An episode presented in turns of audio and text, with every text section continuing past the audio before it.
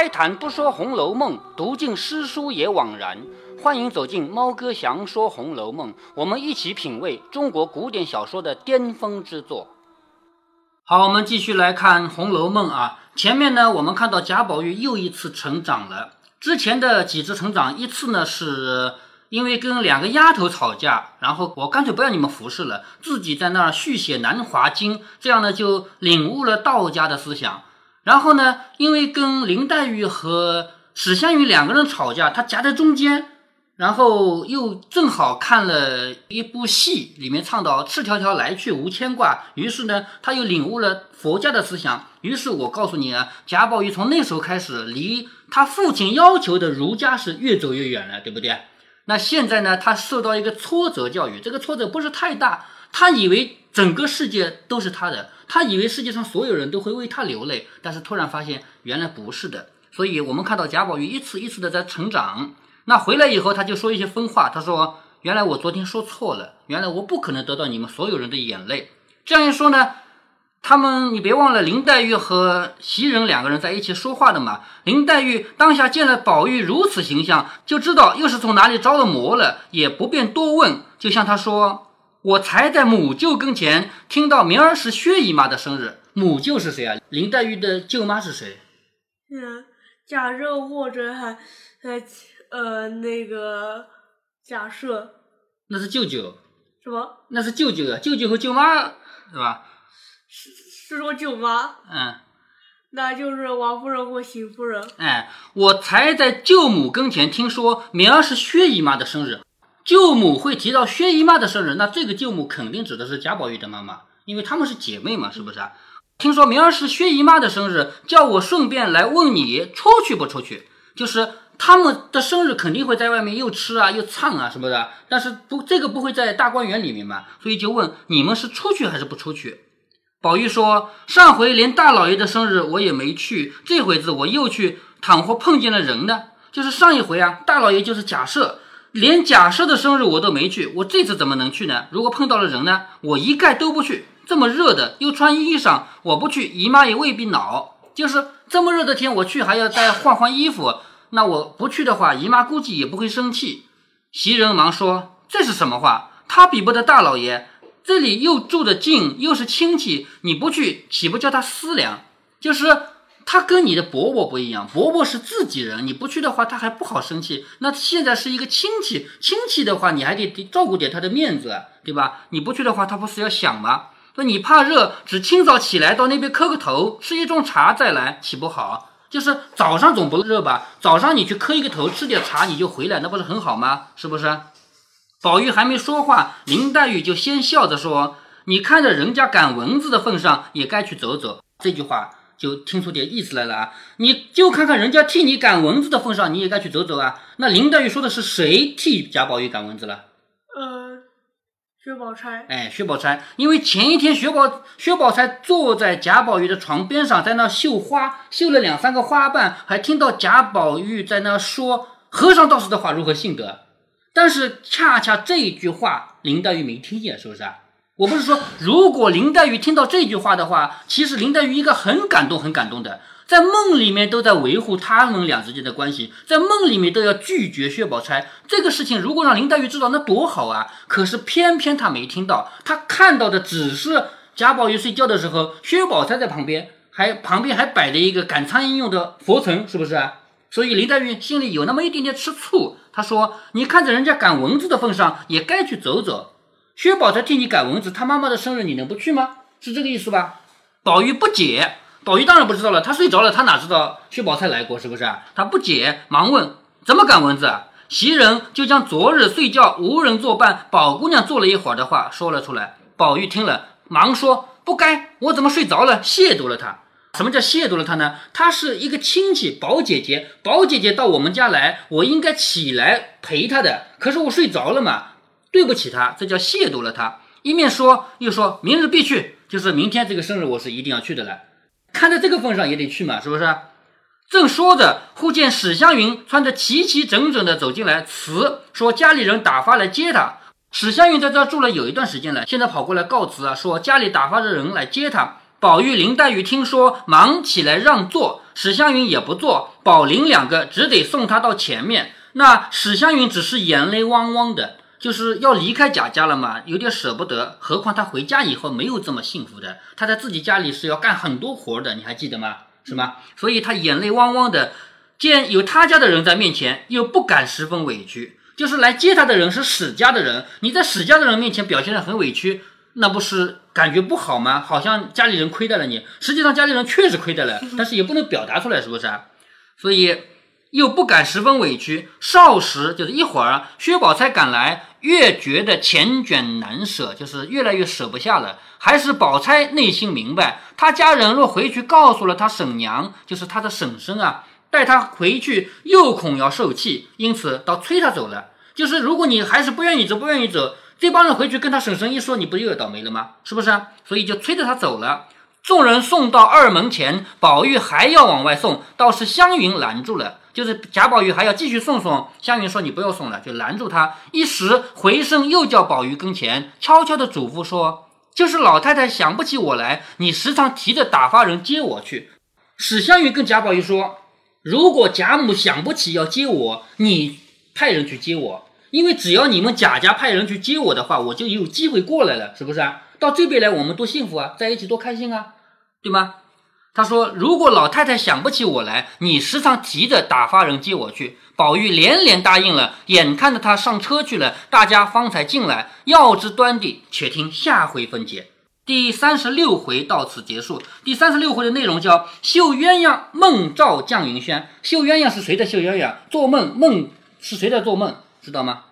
知道，呃，秀云要的是薛宝钗，呃，做梦的是呃贾宝玉。哎，对，梦照绛云轩就是梦里面也能梦到贾宝玉自己的这个心事。绛云轩是贾宝玉睡觉的地方。下联绛云轩，呃。不是贾府的吗？又又不是大观园的。我估计他会重新写那三个字贴到这里面来嘛，反正他自己写的贴的嘛，是不是？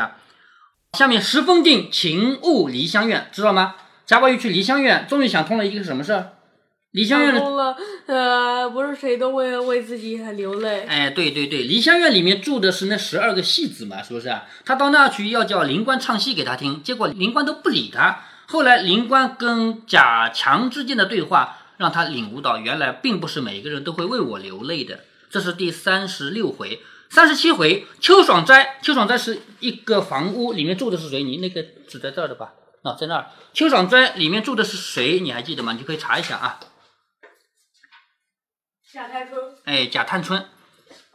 秋爽斋偶结海棠社，偶然的结了一个社，这个社叫海棠社。恒芜苑叶泥菊花题，在恒芜苑里面住的是谁？对，薛宝钗。哎，对，薛宝钗住的地方，夜里就想起了，嗯，我看过呃资料啊，资料上是说，呃，嗯，嗯，海棠社呃的是，海棠社是由呃李纨管的，是李纨管的，发起人是探春，知道吧？这一年，贾政又点了学差。什么叫点了学差呢？就是到外面去当官去了。古代的当官有两种啊，一种叫京官，京官就是在京城里面，皇帝身边，这种官是地位比较高，地方上的事情不要他管，他只要管中央的事。还有一种叫地方官，就是比如说江苏省省长，你再大也是个省长，你肯定不在北京，这叫地方官。京官呢，经常要到外面去走走，为什么呢？去考察一下外面的事儿，以及管管外面的事儿。这种呢，就叫点了学差。点学差是指到外面去管理教育的。也有管别的的，比如说啊，我叫你去管管外面的水利工程，外面有有哪个地方在修水渠的，我不放心那里的人，从京城里调一个人去管管也可以的吧，对吧？这就叫就是京城里的官到外面去走走，叫钦差。现在呢，贾政又点了学差，于是就走了。于八月二十日起身，八月二十日中秋都过掉了吧，对不对？这个季节到了秋天了吧？八月半是中秋吗？八月二十日起身。是日就是是日，就这一天。这一天拜过宗祠及贾母，起身走之前要拜宗祠。宗祠里都是谁啊？都是自己家那些老祖宗，就是一辈一辈的祖先，他们都有牌位的，是不是啊？要跟他们告别，因为咱们现在坐个火车、坐个飞机，说不定明天就回来了。那时候怎么可能啊？是不是啊？出去就几个月、几年的，所以走之前要这个，嗯，你就算呃火车飞机再快，也不呃不至于呃一天去一趟，呃然后回来。那如果我要去北京开会，我今天去开会，明天肯定回来了，是不是？就有这么快啊？啊，啊！但是那个时候对了，是从哪到北京？就从咱们这儿到北京啊，飞机飞过去开个会，明天就飞回来呀、就这么快、啊，对吧？但是那个时候一出去就是几个月，有的时候是几年，所以呢，要跟宗祠里的那些祖先们给告辞，当然活着的也要告辞啊，所以贾母那边也要告别，然后起身，宝玉、朱弟子等送到洒泪亭。什么叫洒泪亭啊？就是这个亭子是用来流眼泪的，但实际上你说贾宝玉他老爸走，他会流眼泪吗？开心还，来不及呢。因为他老爸在家的时候，要么骂骂，要么打打，从来也没有没有好好的有过什么沟通，是不是啊？那他老爸走不是最好的事吗？是吧？对于所以贾宝玉，是装样子的，哎对装样子肯定是要装的，假装哭肯定要的，嗯，是不是洒赖亭就说是专门用来送客的？对，专门用来送别的这个亭子，这个名字那办丧事也是呃在这儿吗？办丧事不用这个，就是送客用的，送到这里好，我们告别了，然后哭还要哭哭的，这叫洒雷亭。这个亭子的名字取名就叫洒雷亭，因为它的用处就是送客。却说贾政出门去以后，外面诸事不能多记，也就是说贾政的事情咱们就不写了，对不对啊？只写家里人，单表宝玉每日在园中任意纵性狂荡，你看再也没人管了吧？是不是？任意纵性狂荡，真把光阴虚度，岁月空天，就是日子就这么一天一天的浪费掉了。这日正无聊之际，玩够了嘛？什么都玩过了，是不是啊？无聊之际，那怎么玩才能新鲜呢？就要想新鲜的玩法。那之前呃他玩定了是呃小厮给他买了呃外书，哎，对，小厮给他买了书。这一回呢，是探春想出了一个点子。只见翠墨进来，翠墨是探春的丫鬟。翠墨来呢，手里拿着一副花笺送与他。这个笺啊，就是信纸。咱们现在写信，往往会拿出一张彩色的信纸，上面还印刷了一个很漂亮的花纹，在那上面写字。当然，现在写信的人越来越少了啊，是不是？拿起手机来聊个天，QQ、微信，是吧？那我像你这么大的时候，我们还写信，那种彩色的信纸啊，比较贵，舍不得，一般都用白纸写写的。比如说做一本撕一张下来写写，对吧？那个便宜嘛。但是如果给重要的人写呢，会用那种纸写。这个花笺呢，就是什么呢？就是买来就是现成的，嗯，呃现在还是呃嗯呃现在还也不是嗯。是说哈不搞信纸，呃，主要搞信纸主要是呃有一种感觉。对了，明信片呃就是呃、嗯对这样的。现在你到你们学校的小卖部，应该能买到信纸，彩色的，上面有花纹的，应该有，是不是啊？但是不多了，现在写信的人少了嘛。拿着这个来送给他，宝玉说：“可是我忘了，才说要瞧三妹妹去的。就是他看到翠墨来了以后，就想起来了。哎呀，我说过要去看看三妹妹的，就是探春的。可好些了，就是探春生病了。前面就提了一句话，探春生病了啊。因为前面有一次别人都来了，就探春没来，书里提了一句说生病了。这回宝玉说：“我可忘了，才说要瞧三妹妹去的，可好些了，你偏走来，就是你却来了。”翠墨说：“姑娘好了，今儿也不吃药了，就是病已经好了，现在不用再吃药了，不过是凉着一点儿，就是也没什么大病啊，就是着了点凉。”宝玉听说，便展开那花笺看时，上面写道：“下面这一封信呢，是用古代的那种文笔写的，我们不容易懂啊。说弟，这个弟是什么意思？就是妹妹，女字旁一个弟。以前起名字经常用这个字起，比如说啊，生了一个女儿叫招娣，为什么叫招娣？知道吗？希望她给我带来一个弟弟，我要生二胎，要一个男的，懂这个意思吗？嗯，招娣再生又是个女儿，再招又生一个女儿，还招 啊！那当然这是笑话啊。那么你去到我们老家去啊，就看跟你奶奶这一辈的人，你看到很多人，那假如是生了男孩之后生生女孩呢？哎，那个就不一样了。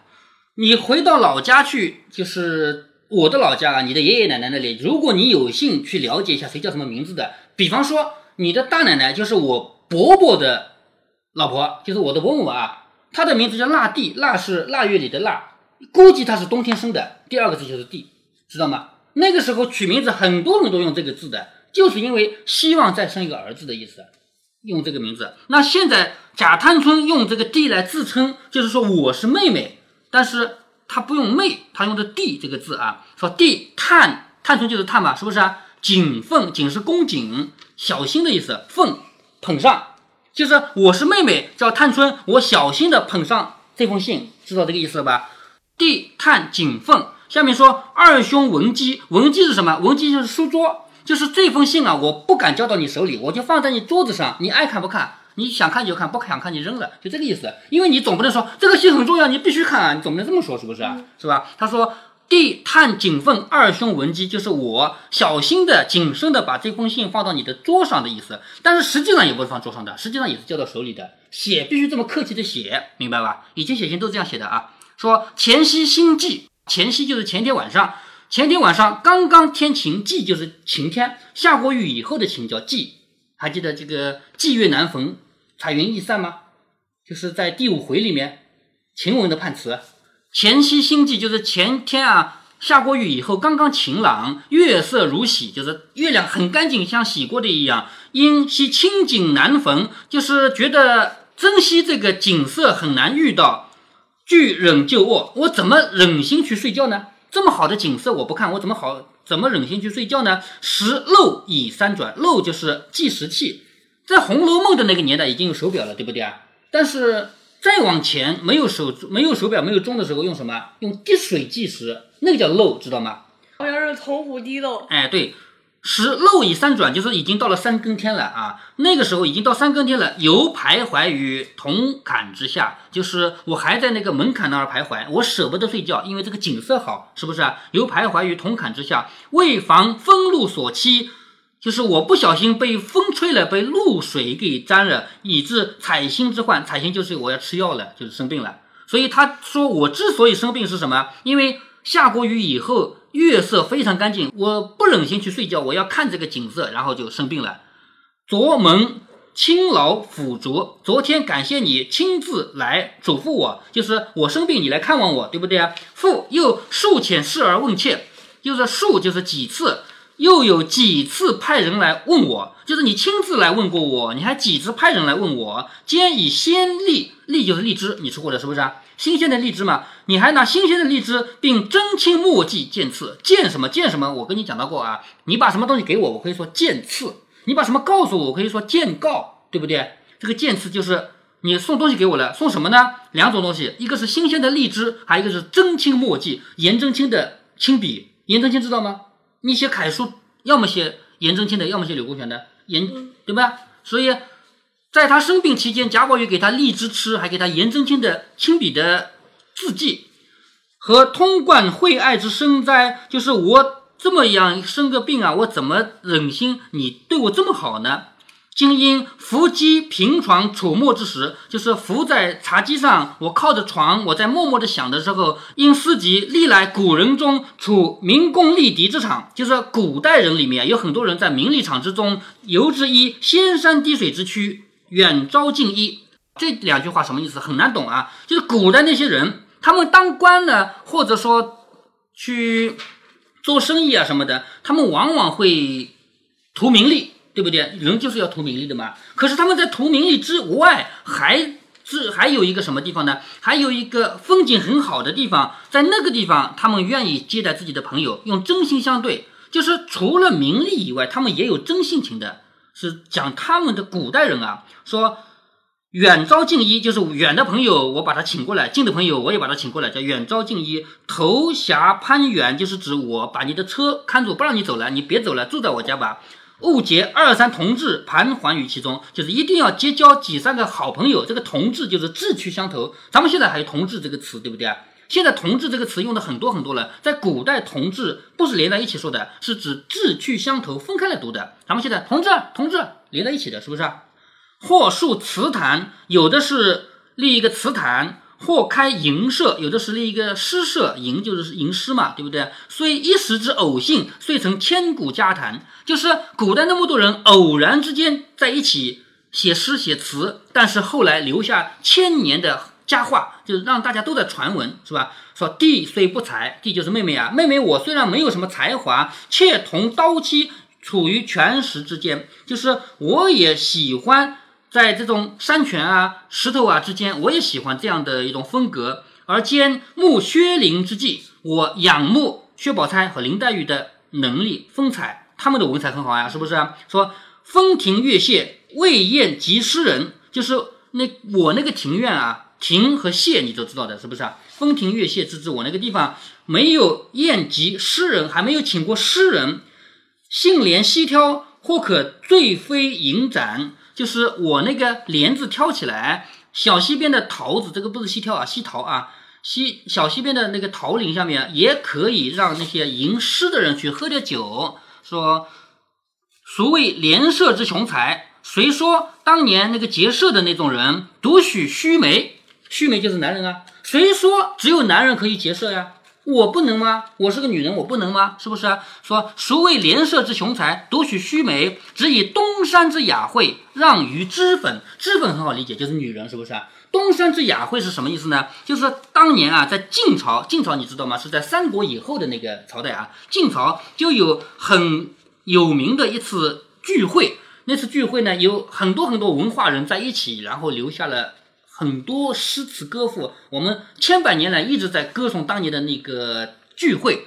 他说：“那个东山之雅会，也可以让我们女人来做做呀。说若门照雪而来，如果你愿意很高兴的来的话，地则扫花以待。我愿意把这个地上扫一扫，让你来。地上扫一扫就表示恭敬嘛，我请你来的嘛，是不是？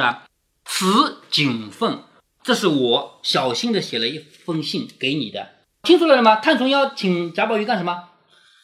呃，办诗社。哎，对，办诗社。但是探春写的这个信啊，我们一般读是很难读懂的了，因为这里面用到古代的那种文体，而且呢还有很多典故，所以呢不容易懂。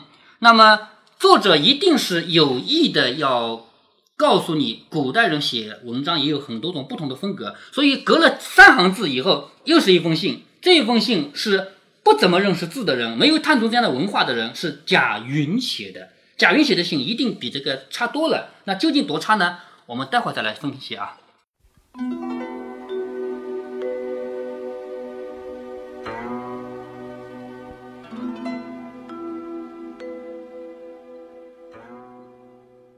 今天我们来欣赏一封古代的书信。贾探春毕竟是读书的，所以他完全懂得书信的格式要求和书面语语法。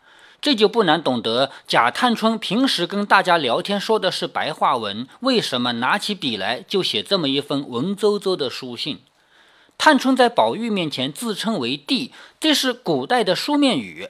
弟这个字在古代也不算多么常用，因为也仅仅用于书面，口头上是不说的。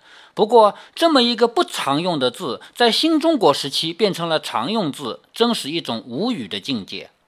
有很多文化现象，咱们只能用一句话来形容，那就是第一个把女孩子比作鲜花的才叫天才。我觉得第一个给女儿取名为招娣的未必有多么土吧，但是你抬头一看，整个村有十七八个弟，你一定有吐血的欲望。猫哥借着这个机会，再给大家普及一个汉语言语法知识。大家平时说话的时候，有些话经常是脱口而出，但是你根本不懂得这里面的语法，什么主谓宾了，什么定语状语了，什么倒装了，其实你从来就没学过，但是你一定会用。猫哥，我举一个例子啊，大家往往会说到某人被打了，某人被骂了，某人被骗了，某人被罚款了。可是你一般不会说某人被奖励了，某人被表扬了，某人被另一个人告知了真相，为什么呢？因为我们中国自己的语言里被动句并不太多，而且也不明显。后来引进英语的时候，发现英语语法里的被动句是很明显的体现出来的，就像英语里必须很明显的体现时态和复数一样，这些都是对原来汉语的挑战。人们把英语作品翻译成汉语的过程中，多多少少要受到影响，所以从清末民国开始，汉语发生了一系列变化，就是时态、复数、被动句变得更明显了。但是，毕竟还保留着中国人自己的习惯。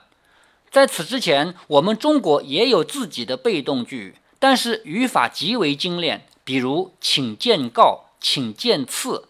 这种“见”字的用法只有褒义，而不用于贬义。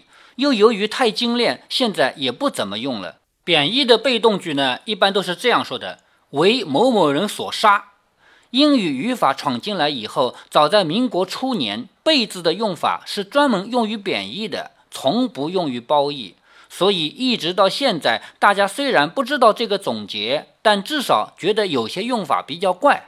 其实，任何一种语言，我们都是先学会了说，学会了听，最后才学它的语法知识的。甚至我们根本不用学什么语法知识。所以，猫哥比较反感现代英语教育，从上课的第一天起就在教语法。有病啊！你看英国的小孩，美国的小孩，一岁开始学英语，他学语法了没？